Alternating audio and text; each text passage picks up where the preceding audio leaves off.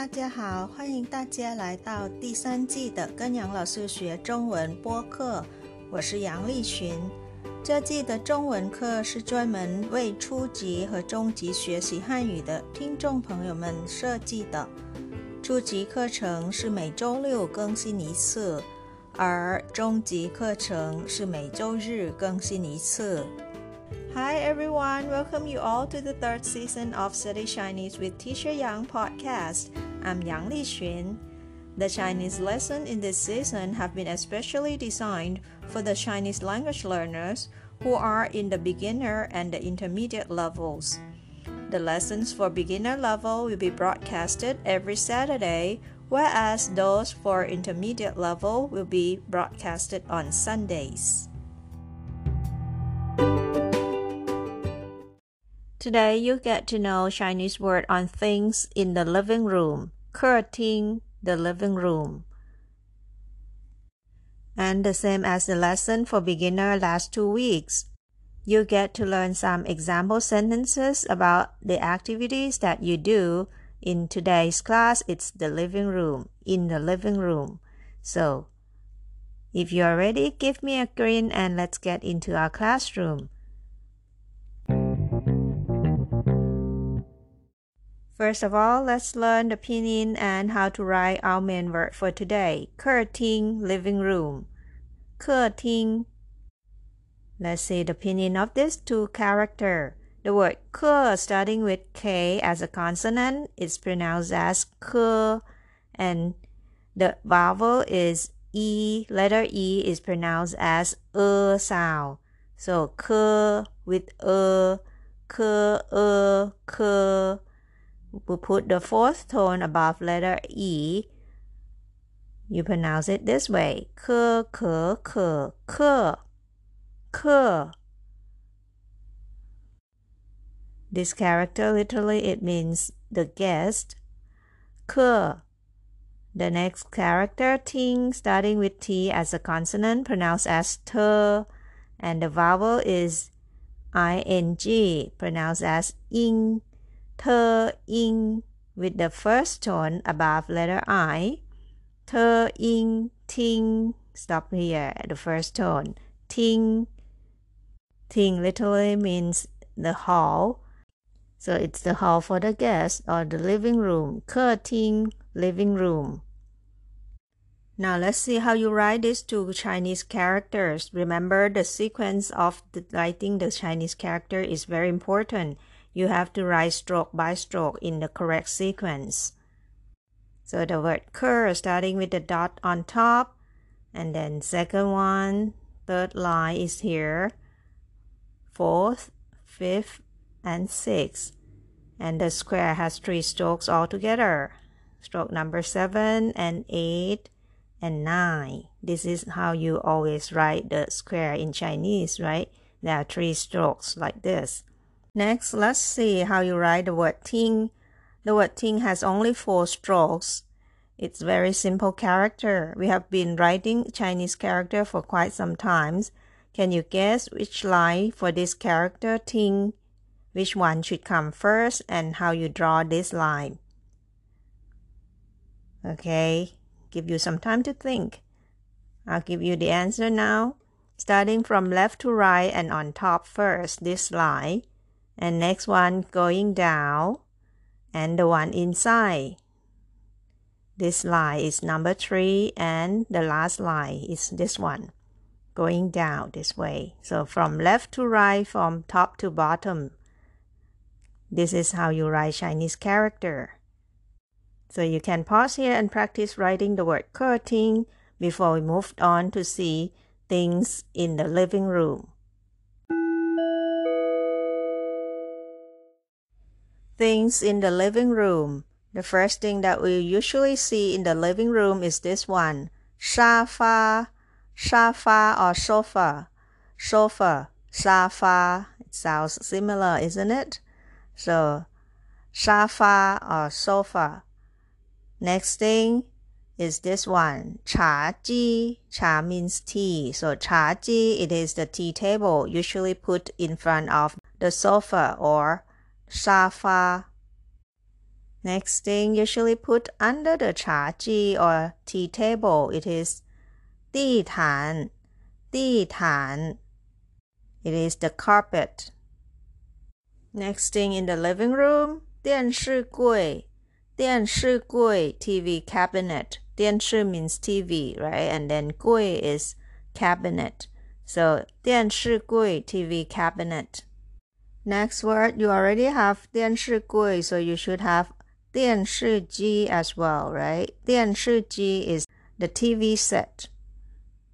电视机 The next important thing for 电视机 is 遥控器。遥控器 is the remote control. 遥控器 remote control can be a remote control for the air conditioner as well, not only the 电视机 or the TV set. Yao Kongqi remote control. And the next thing that you can find in the living room is Luo Di Deng. Luo Di Deng is the floor lamp. Luo Di Deng. Next, it's used for decoration. It is Zhuang Shi Hua. Zhuang Shi means decorate. Hua is the painting or the picture. Zhuang Shi Hua, decorative paintings. Another thing that can be used for decoration as well is this one, Hua Ping, Hua Ping vase or vase. Hua Ping, Hua means flower, Ping is the bottle. So Hua Ping vase or vase. Last thing, this is can also be used as a decoration and it can be useful for the sunshines to protect the sunshines inside your room as well, right? So 窗帘,窗帘 is curtain. 窗帘 curtain. You can go back and review all these words before you moved on to sentences. 句子 sentence. Now let's learn 生词 or vocabulary that will be used in sentences below. The first one is 懒.懒 means lazy. Number two is 睡懒觉.睡懒觉.睡觉 means to sleep, like 睡懒觉 is to take a nap. Next word is a verb. It's 看.看 is watch. 看 to watch. You can 看电视 word number four. 看电视电视 means TV. So 看电视 to watch TV. Number five, you can 看杂志 as well. 杂志 means magazine. 杂志 magazine. So 看杂志. 看 here means read. 看杂志 to read the magazine. So now let's learn some sentences. You have seen this sentence structure in the past two weeks, nothing new for you, so you probably can understand it much easier now. The first sentence is 我在客厅里睡懒觉。我 means I, right? 在客厅里 in the living room 睡懒觉 take a nap. So 我在客厅里睡懒觉 I am taking a nap in the living room. Next sentence 哥哥在客厅里看电视。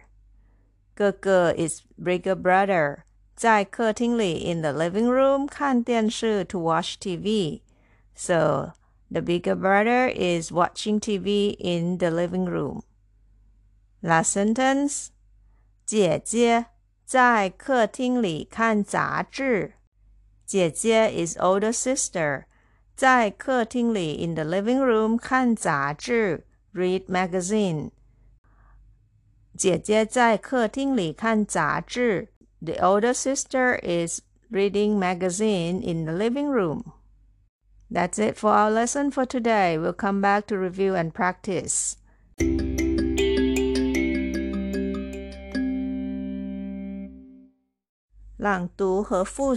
read aloud and review.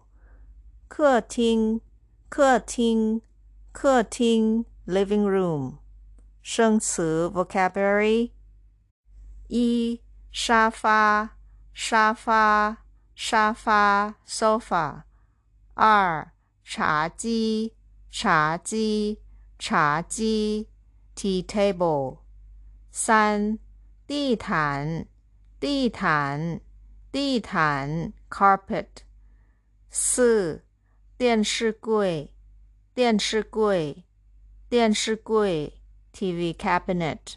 五电视机电视机电视机 TV set。六遥控器遥控器遥控器 remote control。七落地灯落地灯落地灯 floor lamp。八装饰画装饰画装饰画 decorative paintings。九花瓶花瓶花瓶 vase or vase。十窗帘窗帘窗帘 curtain。And next vocabulary from sentences 十一 懒懒懒 lazy。十二睡懒觉睡懒觉睡懒觉 take a nap。十三看看看 watch or read。十四电视电视电视 TV。十五杂志杂志杂志 magazine。Now let's practice reading 句子 or sentence. The first one，我在客厅里睡懒觉。我在客厅里睡懒觉。I am taking a nap in the living room. 哥哥在客厅里看电视。哥哥在客厅里看电视。the older brother is watching TV in the living room. And the last sentence 姐姐在客厅里看杂志。姐姐在客厅里看杂志。The older sister is reading magazine in the living room. And before we say goodbye, I've got some news to inform you. Now you can listen to Study Chinese with Teacher Yang via YouTube channel already. I've put a link in the description box of every episode. Please check it out.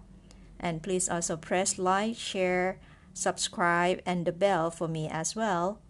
And as always, you can send your comments to my old email address provided in the description box as well. I'll be very happy to hear from you. 这就是今天的课了，感谢大家收听跟杨老师学中文。我学习，我聪明，我快乐，耶！I study, I'm smart, I'm happy, yay! Thank you for listening. See you all next time. Bye. 下次再见。